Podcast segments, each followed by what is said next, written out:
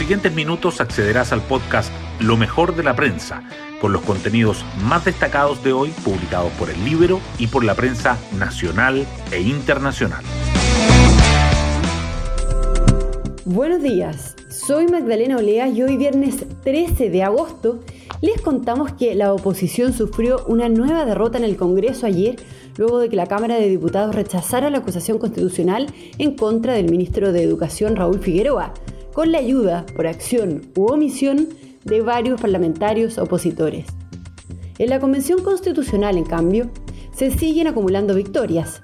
El Pleno aprobó en particular la propuesta de la Comisión de Presupuestos sobre las asignaciones de los convencionales y desestimó las indicaciones presentadas para reducir los montos. El sector de la oposición está invicto en las votaciones claves de la instancia, como destaca el Libero en su sitio web. Desde la elección de la mesa, pasando por los presos del 18 de octubre, la creación de vicepresidencias, hasta el aumento de las asignaciones, la izquierda ha tenido la hegemonía en todas las votaciones controversiales. Las portadas del día. El rechazo de la acusación constitucional al ministro de Educación, Raúl Figueroa, acapara los titulares el Mercurio destaca que 76 parlamentarios desestimaron el libelo contra 71 que lo apoyaron. en su foto principal, que Figueroa agradeció el respaldo transversal. La tercera resalta que los votos de los opositores independientes y de la democracia cristiana fueron clave. Y el Libero subraya el mal momento de la acusación. La Convención Constitucional también sigue presente. El Libero abre con el invicto de la oposición en las siete votaciones clave de la instancia. El Mercurio dice que la subcomisión aprueba eliminar el concepto de República de Chile del reglamento de la Convención. Y la tercera agrega que los viáticos se deben rendir y las asignaciones serán de 77 UTM por cada integrante. Los asuntos relacionados con la pandemia igualmente sobresalen. El Mercurio señala que Chile reforzará la capacidad de rastrear la variante Delta con el apoyo de Estados Unidos. La tercera informa que Santiago proyecta una apertura de los primeros colegios dentro de tres semanas y el Libero remarca las tres soluciones del MinSal para apagar la ira de los viajeros. Además, el Mercurio destaca que los expertos alertan sobre la escalada de la inflación por la extensión de las ayudas fiscales y un eventual cuarto retiro. La tercera resalta en fotos que una ola de calor sofoca a Europa y a Estados Unidos. El diario financiero abre con una entrevista a Diego Yarur, quien dice que las empresas estamos llamadas a pensar en cómo contribuir a tener una comunidad con igualdad de oportunidades. Hoy destacamos de la prensa. La Cámara de Diputados rechaza por mayoría la acusación constitucional en contra del ministro de Educación. La defensa del ministro Raúl Figueroa no solicitó la cuestión previa, por lo que se debatió directamente el fondo de libelo impulsado por parlamentarios de oposición. La presentación fue desestimada al obtener 71 votos a favor y 76 en contra, principalmente del oficialismo. Pero hubo 13 diputados opositores que no la apoyaron, 5 que lo rechazaron y 8 que no votaron. Es la quinta acusación de las nueve presentadas por la oposición durante este periodo legislativo que no logra pasar la Cámara Baja. La Convención ratifica un máximo de 4 millones de pesos, o 77 UTM, para las asignaciones por constituyente. El Pleno aprobó en particular la propuesta de la Comisión de Presupuesto para las asignaciones de los convencionales. Se desestimaron las indicaciones que buscaron reducir el monto, generando las críticas de Vamos por Chile.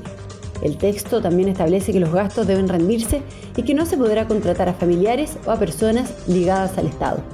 Por otra parte, una subcomisión de la Comisión de Reglamento causó polémica al eliminar la República de Chile de la propuesta de reglamento. Chile reforzará su capacidad de rastrear la variante Delta con apoyo de Estados Unidos. El ISP firmó un convenio con el Centro para el Control de Enfermedades de Estados Unidos para apoyar a las universidades de Antofagasta, Atacama y Tarapacá, que se sumarían a las pesquisas de nuevas variantes del COVID-19. El director del ISP, Heriberto García, explicó que si las tres universidades logran potenciar todos sus laboratorios, se triplicaría la capacidad actual de 400 secuenciaciones semanales. Santiago proyecta la apertura de los primeros recintos educacionales en tres semanas. El municipio, liderado por Irací Hasler del Partido Comunista, ha acelerado las gestiones para abrir los colegios que han permanecido cerrados desde el inicio de la pandemia.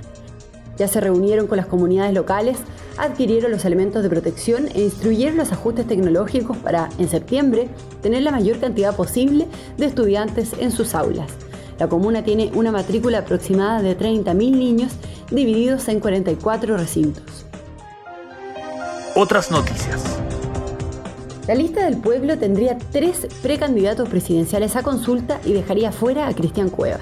Los directivos del movimiento leyeron una declaración en la Plaza Baquedano anunciando que los nombres que competirán son Diego Ancalao, Ingrid Conejeros y Soledad Mella, pero un sector seguiría apoyando la opción de Cuevas que ayer fue respaldada por otras organizaciones ligadas al mundo sindical. Expertos advierten una mayor presión en la inflación y en el consumo por las ayudas fiscales y por los retiros. Dada la alta liquidez que ha puesto al comercio entre los principales sostenedores del crecimiento económico, los analistas ven un riesgo de sobrecalentamiento de la actividad que podría acelerar la normalización de la política monetaria. No obstante, esperan que estos factores se vayan disipando. Las solicitudes de quiebra de las empresas anotan en julio su mayor caída en siete meses. Las liquidaciones bajaron 25% el mes pasado por la mayor liquidez y por el desconfinamiento y totalizaron 105, la cifra más baja desde el noviembre de 2018, según la Superintendencia de Insolvencia y Reemprendimiento. En lo que va de 2021, los procedimientos suman 928, incluidas 30 empresas grandes. Y nos vamos con el postre del día. La editora de tiempo libre de El Libero, Pía Orellana, nos comparte una guía de streaming para este fin de semana.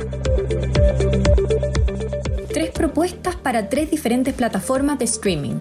En Netflix recomendamos Lock and Key, una serie que aparenta ser solo de misterio y fantasía, pero que tiene un trasfondo más profundo. Se trata de una joven familia que regresa a la que fuera la casa del padre ya fallecido.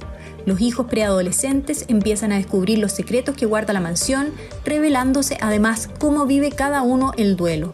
Tiene una temporada y en noviembre está previsto que se estrene la segunda. En Amazon Prime recomendamos Isabel, la miniserie que en tres capítulos recorre la vida de la escritora Isabel Allende, una mirada íntima a una vida marcada por el abandono de su padre cuando era niña, el éxito profesional y el dolor tras la pérdida de su hija. Por último, en HBO Max está Jesus and the Black Messiah, una premiada película que se basa en una historia verídica de 1969.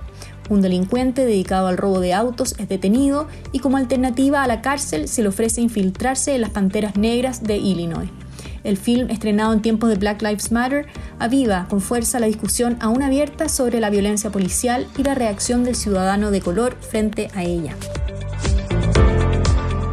Bueno, yo me despido, espero que tengan un muy buen fin de semana y nos volvemos a encontrar como siempre el lunes en un nuevo podcast, Lo mejor de la prensa.